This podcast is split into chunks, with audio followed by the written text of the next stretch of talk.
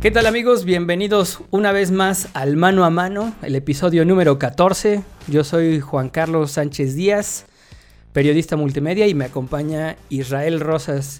Y antes de presentar el tema, este, Israel, ¿qué te parece si nos recuerdas de qué se trata Mano a Mano? Pues eh, bueno, sí, hola a las personas que nos ven y nos escuchan. Mano a mano es esta conversación sin pretensiones, sin ir más allá de, una conversación entre dos personas, entre dos amigos. Es una eh, conversación relajada, porque a fin de cuentas en Internet todas las personas somos usuarios, así que hoy estamos aquí viendo cómo Juan Carlos se quema la boca con su café. Sí, no mames, es té de hecho, pero... ah, bueno, con su té.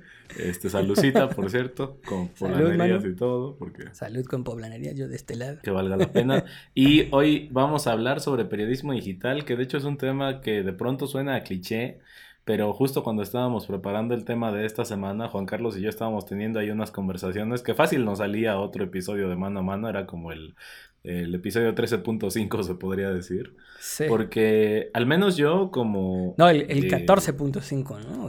O el pre... Es que este es el 14.0. Ándale. No, es que ese es 14 beta. El, ándale, sí, el Inter entre el 13 y el 14. Porque por lo menos yo que no me dedico de lleno al tema de periodismo, de pronto cuando escucho periodismo digital, para mí a veces incluso parece un cliché. Pero teniendo estas conversaciones, creo que salen un montón de aspectos que eh, nosotros de este lado, es decir, quienes consumimos los contenidos, a veces pues simplemente ni lo pensamos, ¿no? Por ejemplo, eh, estaba viendo que habías conversado con algunos colegas tuyos también para rebotar ideas, ¿no? Sí, de hecho, de hecho te voy a decir una cosa, a mí nunca me ha gustado el término, esa es la neta. ¿De periodista digital? No, no, no me ha gustado y no, y no creo que sea necesario o prudente pero no voy a spoilear por qué, para que se quede, para, no, no vamos a resolverlo ahorita por qué, para que la gente se, queda, se quede y no, va, no vaya haciendo que, este, que ya digan, ah, bueno, ok, ya entendimos, y se no. No, mira, eh, lo que pasa es que Michelle Estrada, una colega periodista de, de Puerto Rico, me pidió que le diera una conferencia a, a sus alumnos sobre qué es el periodismo digital. Y entonces yo... Conferencista internacional. Sí, claro, sobre... Puta madre, o sea, me estrené ahí de conferencista, que le mando un saludo a Michelle. Ella tiene un portal ahí en Puerto Rico, igual este, parecido a la idea que tiene Poblanerías, que se llama Voces del Sur. También se trata de rescatar la identidad, hacen mucho, mucho, mucho periodismo de soluciones. Y la neta hubiera estado padre. De soluciones aprovechando la, la pasada. Pues mira, eh, el periodismo de soluciones eh, tampoco debería haber tantas catalogaciones de que de periodismo de datos, periodismo de fact-checking, de, investigación y por ende de soluciones. Pero como que, como que se ha puesto de moda hacer esas divisiones. Entonces el periodismo de soluciones es dar noticias que le ayuden a tomar eh, decisiones en la cotidianidad, en el día a día a las personas. Es decir, no, no es necesariamente un periodismo ligado a la declaracionitis de los funcionarios, a lo que le contestó uno y dijo el otro. No es un periodismo de boletines. No es un periodismo de boletines, se parece, pero hay que tener cuidado para que no...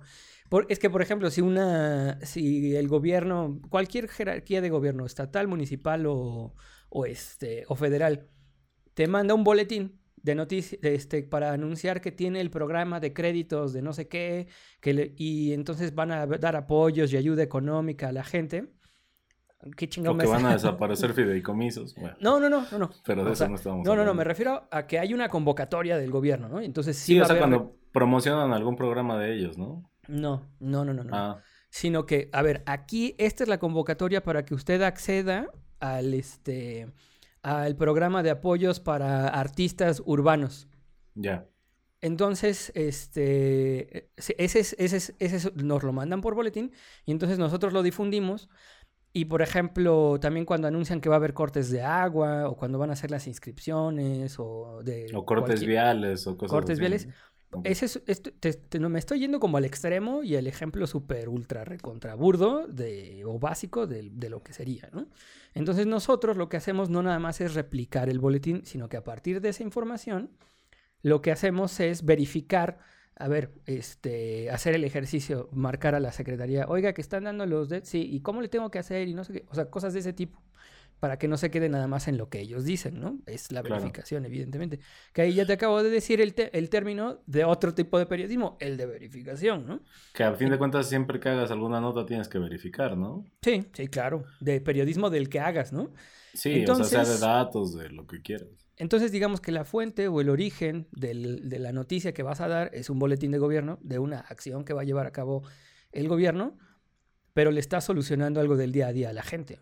También se puede parecer de pronto a, publicidad, porque en algún momento sacamos las noticias de, los planes económicos que iba a sacar Telcel para los usuarios en la pandemia. Y que después incluso verifiqué una información contigo y tú me habías dicho, bueno, lo que pasa es que el IFT les está pidiendo que tengan, este, pues ahí como que estén, que estén de buena onda en esta época. no, no, sí, o sea, no fue buena No fue buena onda, tampoco, tampoco, era que los estaba obligando, creo, el IFT. No, no, no, pero, los, los invitó, o sea, tuvieron una mesa y llegaron al consenso de que era buena idea que empezaran a ofrecer estas cosas, pero no es así como de buenísima, de buenísima onda, Que se les ocurrió, claro. Entonces, este puede parecer, cuando publica uno la información, puede llegar a parecer este, comercial a Telcel o a X o Y compañía, pero en realidad pues, le está solucionando algo a la gente o para decirle esto está pasando, o como cuando Liverpool anunció que, este, que iba a dar cuatro meses de, de ah, gracia a la gente para, para, pagar la tarjeta. Pues si tú mencionas la marca y todo eso parece promoción, pues, pero es algo que finalmente le ayudó a la gente a su día a día, ¿no? Claro, porque son personas que lo suelen, que suelen utilizar estos servicios. De todas maneras, por ejemplo, hay como que buenas prácticas. Y si fuera una inserción pagada, ustedes lo pondrían explícitamente, ¿no? Sí, si, es, una inserción. Si es una inserción pagada, lo, lo, lo, pero no, no sé si no nada más lo ético, sino creo que lo legal ah, es que se ponga que es una inserción pagada. Por, por eso se anuncia que eh, incluso hasta en televisión, este, vamos a una pausa comercial y regresamos, ¿no? Claro. Bueno. Oye, pero, a ver, e, eso es así como que el periodismo de soluciones y te interrumpí. Ajá. Ah, ¿qué? ¿Le sigo? Sí. Ah, sí, porque estaba diciendo, sí, es que aparte tuvo una conferencia yo en Internacional y el periodismo. Ah, bueno, ese es el periodismo, regreso a lo de al origen, ¿no? Entonces, eh, pensando en eso, me dice ella, pues, periodismo este, digital, y entonces me quedé pensando, ok, a ver, vamos a, cuéntanos sobre tu experiencia. Entonces me quedé así pensando, mm, extendiendo los brazos ya a la hora que iba yo a hacer mi, mi, este, mi presentación. Y de pronto me, me quedé como, no mames, pero, ¿qué? O sea, es una obviedad periodismo digital. Es, este, es algo que me está generando ahora ruido porque te digo que a mí siempre me ha parecido, a mí no me gustaba, a mí no, no me gusta, por ejemplo, cuando dicen reportero gráfico, para referirse al, al, este, al fotógrafo o al camarógrafo. O no me gusta cuando sea, cuando es este periodista multimedia. Pues un periodista ya se tiene que adaptar a, las tecnologías de hoy y, y, deberá ser eh, deberá ser alguien que sabe, sabe, manejar múltiples plataformas. No sé si eso lo, lo, lo, convierte en multimedia, que ahorita también vamos a abrir un paréntesis sobre qué sería realmente multimedia, ¿no? Ah, pero, y entonces... yo tengo una idea, pero ahorita que termines te la cuento. Entonces, lo, lo que he estado pensando es que eh, dentro de lo que estaba yo aquí analizando y todo, y, rebotaba ideas con algunos compañeros, Andrés Solís, que es columnista de aquí de Poblanerías y que tiene su propio portal digital también en el Estado de México, que se llama CNX Noticias, él también coincidía conmigo y entonces me empezó a escribir por, por el chat privado y me decía, es que no debemos estar perdiendo el tiempo en definir si es, por ejemplo, de investigación de soluciones, de datos, de fact-checking de, o de soluciones, creo que ya lo repetí, o de lo que tú quieras. Ni siquiera si es este, digital o no digital. O A ver, ¿por qué nació de entrada la palabra digital? Nació porque lo queríamos diferenciar del periodismo o de los medios tradicionales, de la radio, de la tele, de la... Pero aún así eso es digital, ¿no? Y aún así eso puede ser multimedia. De hecho, dejó de ser... A ver, si nos ponemos puristas, para empezar, los platillos de Puyol no llevan limón. y eh, la televisión, por ejemplo, es digital desde hace varios años. O sea, puramente entre analógico y digital, en cómo se procesan las señales, dejó de ser analógico desde hace un montón.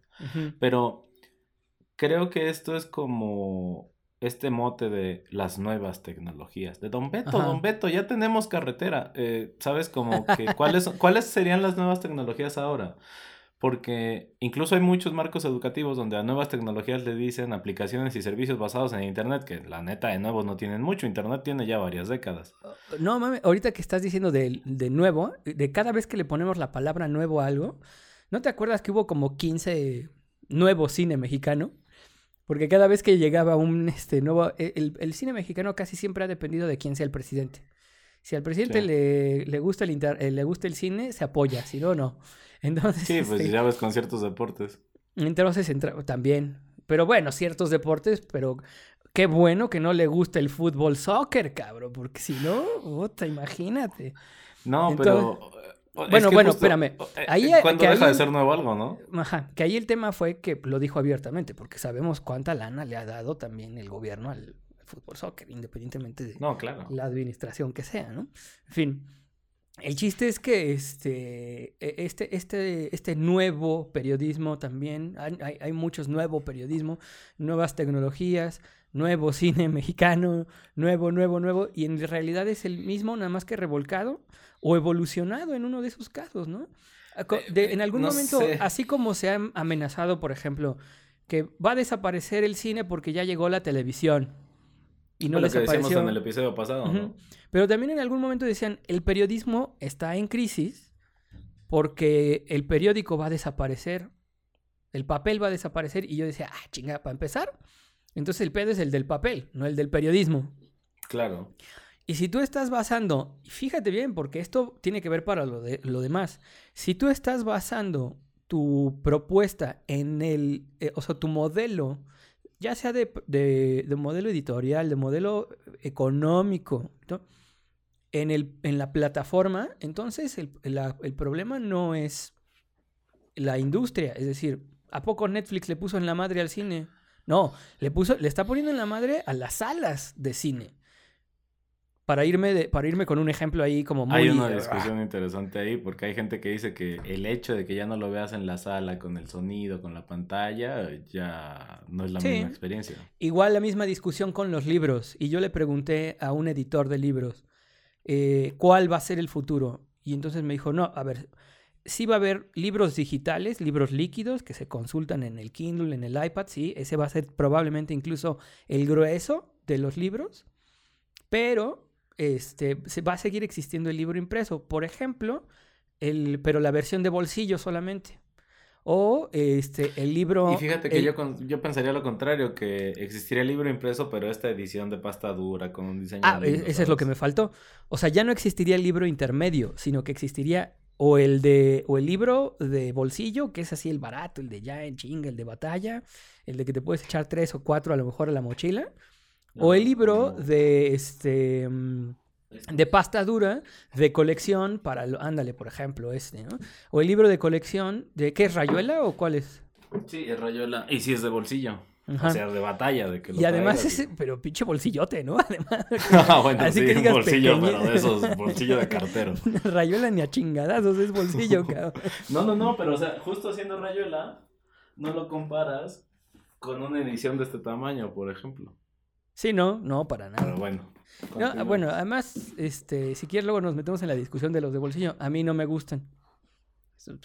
Ya, eh, sí, compré, hay que hacer un episodio sobre eso, yo creo. Me compré a sangre fría de Truman Capote, versión de bolsillo a la de a huevo, porque no había otra, y así, apretado, no, o sea, feo. Entonces, este... Hablemos de eso después. Ajá. Y es que, es que si no, pinche, es un libro también así. Bueno, y la otra, el extremo es que, y el libro de pasta dura para los coleccionistas, el bonito, el artesanal. De coleccionistas no tengo, si no, si lo enseñaría. Sí. Entonces, este, esos eran los dos extremos, pero como libros intermedios no hay. Y no es que Amazon o quien tú quieras le haya puesto en la madre a la industria de los libros. Lo que está en crisis, en todo caso, sería la industria del papel. Y en todo caso, ya para regresar al tema del periodismo, lo que está en crisis es el modelo de negocio, pero no el periodismo. El celular o este mal llamado, que estoy en contra también del periodismo ciudadano, tampoco le está viniendo a poner Ah, en la no. O bueno, sea, el de modelo de negocio, los modelos de negocio ah, son los que están en crisis, cabrón. Entonces, tan, tan en- tan en- están en crisis los modelos y no las industrias, que entonces, pues Cinépolis, de tener más de mil o dos mil salas aquí en México, pues ya también tiene su plataforma digital, si pendejos no son. Claro. También están ahí ofertando. Y, No, y es que ofertan que- cosas muchas veces que, que no están en Netflix. O las ofertan antes, ¿no? Que no están ni en más ni en Netflix. A lo mejor no tienen exclusivas si tú quieres, güey. Pero, No, pero pero tampoco- así se empieza, ¿no? exacto. No, Pero y es sí, que por justo ejemplo, sí ahora... tienen estrenos. Claro, ahora que lo dices, por ejemplo, es que eh, lo que ha cambiado es la forma en la que las personas consumimos información.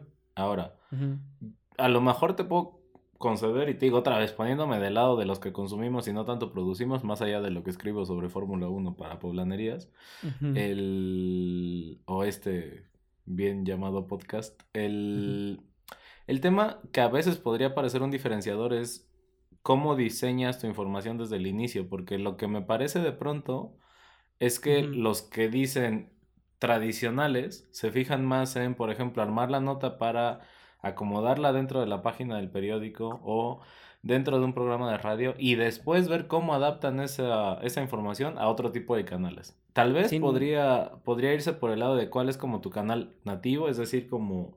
Sin tener en cuenta la especificidad de cada medio, incluso. No, claro, o sea, tú diseñaste tu información pensando en algo, en uno de los canales, y a partir de eso lo empiezas a adaptar, ¿no? Pero creo que eso tampoco es como restrictivo, porque una organización, independientemente del tamaño que tenga, puede ponerse a producir información y alguna pensarla como podcast, alguna otra pensarla como una miniserie y alguna otra pensarla como una historia para leerse. Entonces, Que eso es lo que de- produce, que eso es lo que permite, perdón, el, el periodismo digital.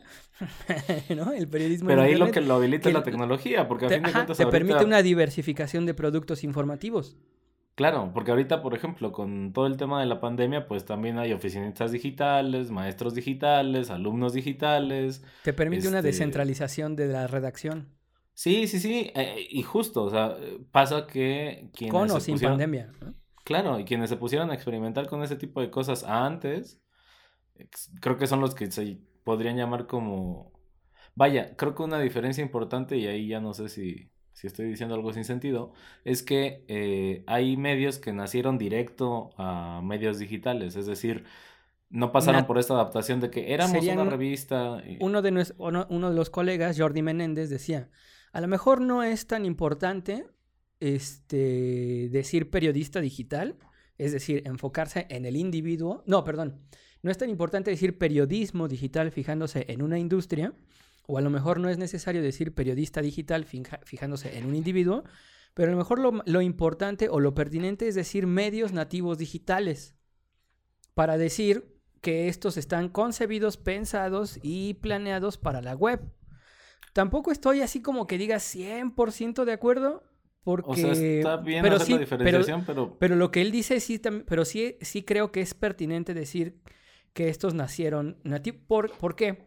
Porque sí hay muchos medios, por ejemplo, es que ese, es el, ese fue eh, un, un tema con Poblanerías. Cuando Poblanerías nació, éramos, antes yo decía, fuim- éramos cinco portales de noticias en Puebla. No, no es cierto, éramos más, éramos como, como 10 o 15 si tú quieres. Pero a lo que yo me estaba refiriendo éramos, e, es que éramos como cinco portales nativos digitales. Claro. Y porque, lo- porque los otros 10 eran portales que eran pues, el portal de noticias de la televisora ABC, el portal de noticias de Del la radiodifusora. ABC y, el, y, el, ajá, y del periódico impreso A, B y C. Entonces, sí había más portales, o sea, sí podrías poner bla bla bla bla.com y entrabas al periódico A, B, C, o no, pero nativos digitales solamente éramos cinco y éramos e-consulta, imagen poblana, este, poblanerías y no sé, después este eh, alguno ahí eh, recovecado que se me olvide, como al año entró uno que se llamaba La Quinta Columna, pero ese más bien, no sé si considerarlo medio nativo digital porque era, tomaba el nombre a partir de una columna que se imprimía en un impreso. Eh, Ya te dije, ya te diste cuenta de la mamá que acabo de decir. O que se imprimía en papel. No, no, no entiendo, entiendo, entiendo, pero, Pero, a fin de pero cuentas... así nativos, incluso me acuerdo que cuando Tribuna Comunicaciones hizo su portal de noticias, se hizo así de que no mames, ya llegó el gigante y, pero, y, dije, no, no dije la palabra, la frase nativo digital, pero tampoco me temblaron las piernas, ¿no? Tanto que se llamaba su portal periódico, este, periódico digital y le terminaron cambiando el nombre, ahora se llama Tribuna Noticias, como, el, el, corporativo, pues. Claro, y mira, yo ahí quisiera hacer un punto. Creo que algo de lo que se vendía mucho, o vaya, de lo que se mm, busca mucho en este tipo de, eh, digamos, nuevos, no tan nuevos medios o nativos digitales, fue que cuando empezaron a surgir era más por tratar de cubrir una necesidad que los medios tradicionales en su versión digital no estaban cubriendo.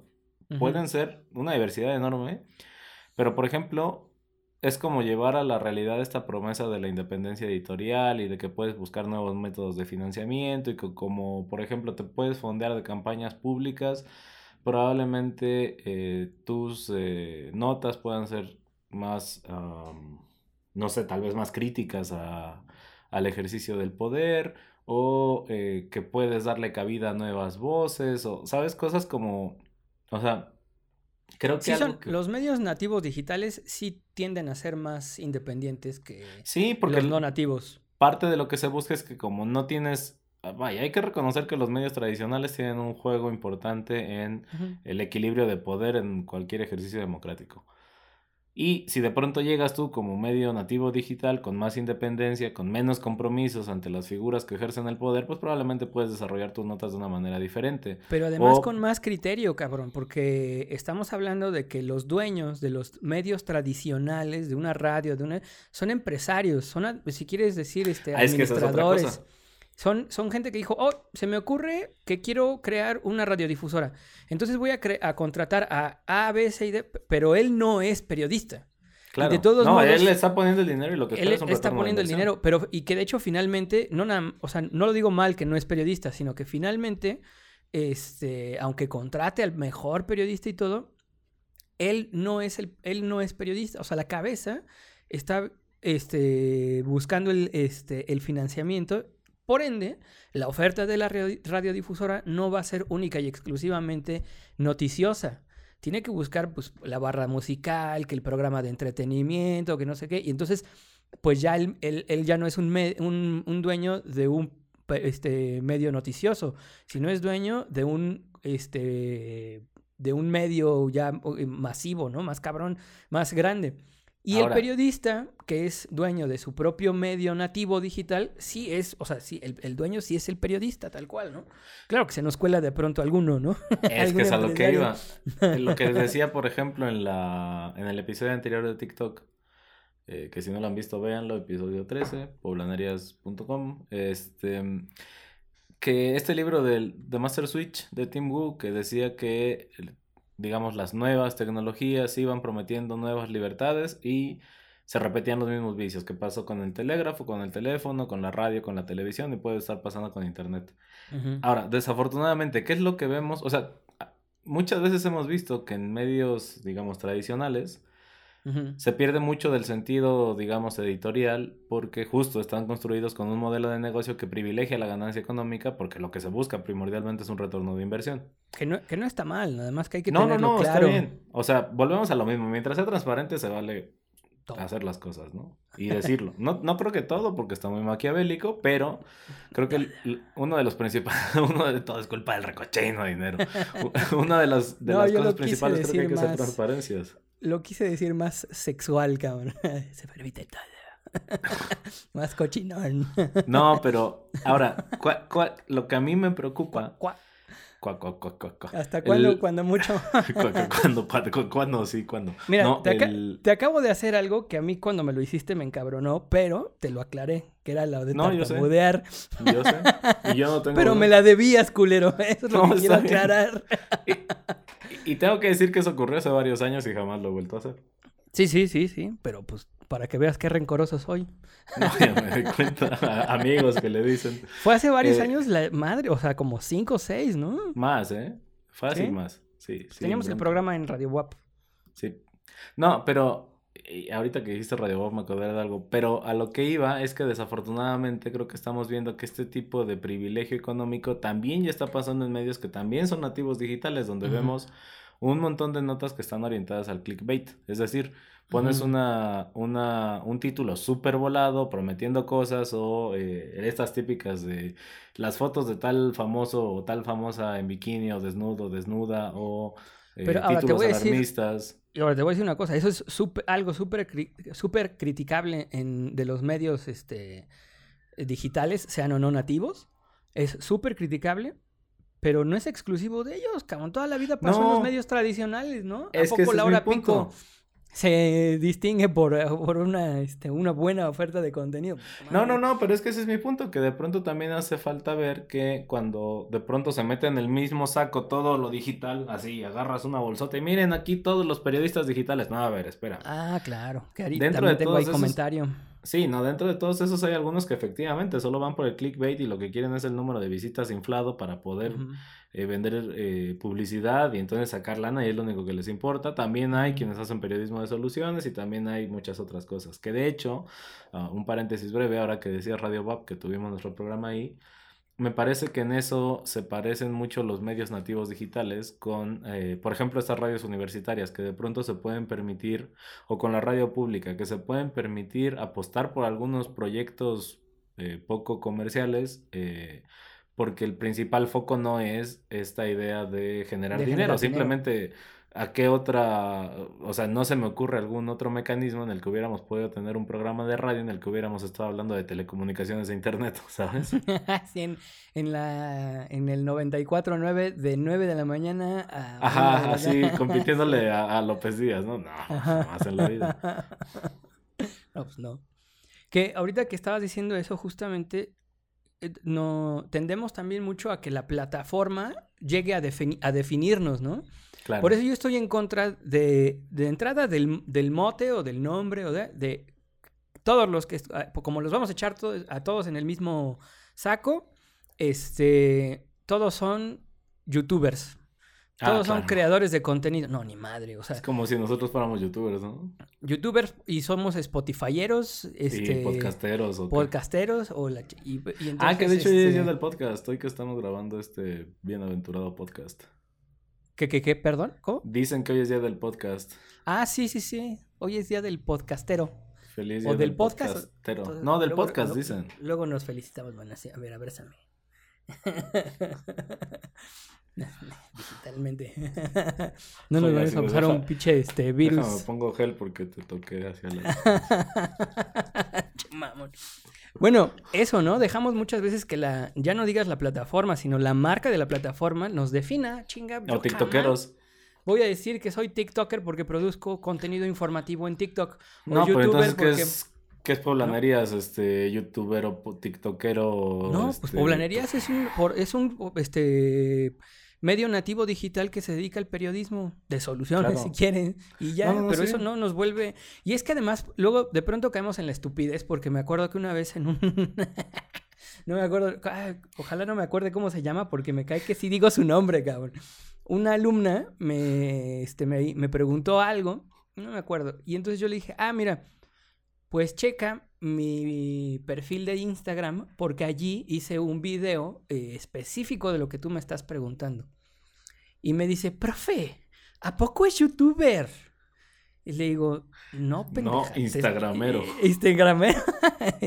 y dije, no, pues es que subió su video. Y yo, pues por eso, pero fue a Instagram, no a YouTube. Y además, pues no, cabrón. O sea, nada más porque lo subí, ya, ya soy youtuber. No, pero es que es como si de pronto a un futbolista de pronto le dijeras diferente a si juega en el llano, si juega en la calle, si juega en la playa, si juega en un campo de pasto, ¿sabes? O sea... Eh, y además, también justamente por eso, que, eh, que ahorita que ibas a, tenías que haber dicho dentro de lo que dijiste, profesional, ¿no? porque ah, entonces, este, ayer en las reflexiones también con los colegas, había uno que repetía mucho la palabra profesional, pero para referirse a los otros medios tradicionales. Los que hemos hecho radio este, profesional y, televisión, y los que hemos hecho este, prensa, no, creo que dijo de televisión y de radio, pero en ambos casos puso profesional. O sea, en, sus, en dos intervenciones de mensajes que puso, en uno puso radio profesional y en otro teleprofesional. Y yo decía, ¿Y qué chingados? O sea que lo internet no es profesional o qué madre, o por qué no lo ha, por qué no hacía esa diferenciación. Y es que también me recuerdo. No puedes decir que nosotros hacemos un programa de audio profesional. A ver, ¿en qué radicaría si es o no profesional? Ahí te va, que esto es uno, creo que sí tiene que ver mucho con un tema generacional, donde privilegias mucho los títulos académicos, porque no tienes una certificación de locutor de radio, por ejemplo.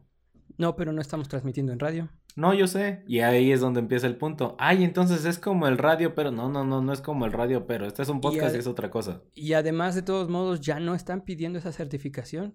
No, aunque la siguieran pidiendo, esto no es radio. A ver, es que es como, no, no es como, es otra cosa, es súper diferente. Sí, es cierto, le estamos hablando a un micrófono y lo que quieras. Y me consta que, o sea, no es como. Pero es que en las, pero es que en un término de, de qué medio es y de qué este y de qué industria sea o de qué certificaciones sea, eso tampoco va a definir si es profesional o no. Es que justo ese, justo ese es mi tema, que de pronto se empiezan a mezclar peras con manzanas y se empiezan a hacer confusiones medio raras porque entonces resulta que algunos canales digitales son como uno de los tradicionales, pero adaptados a cierta forma y se parecen, pero, y ¿sabes? Mira, lo profesional va a radicar si es remunerado, si, es, si se recibe un pago, sí o no. Háganos profesionales, si nos están viendo y nos están escuchando, háganos profesionales. En eso, ahora, ahora te voy a decir una cosa. Este a lo mejor no es un contenido que por sí mismo a ti y a mí nos reditúe económicamente. No, pues pero, al contrario. Pero sí es, pero es parte, pero es un contenido, por ejemplo, que se, que, que sí se, que sí se publica o que sí se distribuye a partir de una marca que sí es profesional porque sí está buscando, a lo mejor este en particular no genera ganancias económicas, pero otros que colaboran a esta marca sí, y son finalmente los que compraron esta cámara, esta cámara, esa luz, esta, ¿no? A lo mejor, a lo mejor estoy hablando más de este lado, cabrón. Sí, porque de este lado ni esta cámara, ni esta cámara, ni este micrófono se No, pero, pero sigue siendo el mismo podcast, cabrón. ¿No? entiendo, entiendo, pero lo que voy es que, eh, o sea, justo creo que es parte del, de las, digamos, ventajas de lo digital o de lo nuevo, que ya no es nuevo, que de pronto tienes esta libertad de que te consigues un micrófono decente, te consigues un set de cámaras y te consigues armar, no sé, un fondito que se vea ahí decente, te pones de acuerdo, haces, y eh, llevas a la realidad la innovación que te permite Internet. No le tienes que pedir permiso a nadie para hacer esto que estamos haciendo nosotros, por ejemplo. No tienes que ir a solicitar un título de concesión, no tienes que acceder al espectro radioeléctrico o a recursos que son limitados o que son muy caros porque son limitados. O sea, creo que esa es la parte que de pronto se dejó de ver porque se empezó a hacer muy común. O sea, ahorita es súper común que veas medios nativos digitales, eh, tradicionales que se hicieron digitales.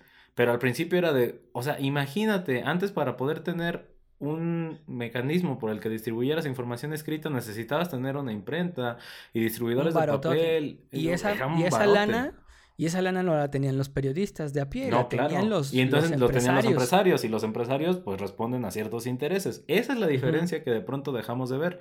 Como dices ahorita, ¿quién es el dueño de estos medios? Periodistas. O sea, creo que eso es una diferencia sustancial que hace que incluso se orienten las notas de manera diferente, que las estrategias sean diferentes y básicamente a, mí me gusta mucho, como dices, que en poblanería se hacen eh, noticias artesanales, ¿no? Exacto, porque no están pensadas en que a huevo se tenga que producir a destajo industrial para generar clickbait, sino, y de hecho eso es algo de los ejemplos que ponía hoy en la mañana en la conferencia con estos chavos, que no quería yo hacer 10 contenidos que generaran mil visitas cada uno para obtener diez mil visitas. No, mejor hacemos un contenido que, que genere diez mil visitas. Y ese es un contenido mucho mejor trabajado, que informa, no se queda a medias no, y, produce también menos desgaste, ¿no? No, y ahí es donde cobra sentido el tema del periodismo de soluciones. Pero, ¿qué te parece si vamos, claro, qué te parece si vamos cerrando, despidiendo esta H emisión en su cuarto episodio. Sí, cabrón, porque estoy despierto desde las 5 de la mañana. Ay, bienvenido. Ya nos echamos este esta ¿cómo se llama? Este esta grabación del podcast, pero además ahorita en a las tres y media, más o menos, tres en una hora, 3.45, tengo otra conferencia ah, con chavos de Guadalajara. Aquí en Internacional Empoderado, don Carlos Pres, que ya después nos va a cobrar porque sus apariciones van a ser profesionales. ¿Cómo te encuentran en redes sociales, eh, maestro Juan Carlos Sánchez? maestro don señor. Maestro, Como sí. arroba Carlos Press con doble S, como prensa en inglés, ¿eh? todo el protocolo. Entonces eres tiktokero, youtuber, instagram. Soy youtubero, soy este... O sea, tú no eres soy periodista juguero. multimedia, eres este juguero. Que de todos modos agarro la onda de que en términos a lo mejor de marketing se suma, o sea, el concepto de marketing al de periodismo. Y por ejemplo, en mi bio de Twitter creo que sí dice periodista multimedia, ¿no? Como para Deberíamos hacer un episodio de cruce entre periodismo digital y mercadotecnia. Estaría bueno. Estaría Hay muy que bueno. pensarlo. Hay que, Pero- hay que este, llamar a periodistas. empre- Ah, pues a lo mejor invitamos a Abraham este, Torres, que es el embajador de Sembra Media aquí en México. Ah, estaría buenísimo. A no sé si, sepa de marketing, pero fue el primer nombre No, y si no sabe, pues. que se me ocurrió. Pero él, pues, lo- por ejemplo, Sembra Media, que es esta organización que reúne a periodistas nativos de, de medios nativos digitales, ¿no? Emprendedores. Es que a fin de cuentas también eh, creo que nos podemos quedar con esta parte de, de hacer 10 notas que generen mil visitas cada una o una que genere 10 mil. Porque creo que eso también depende en cómo vas a vender tu contenido, en cómo lo estás proyectando. Y de hecho creo que da para otra conversación interesante al respecto.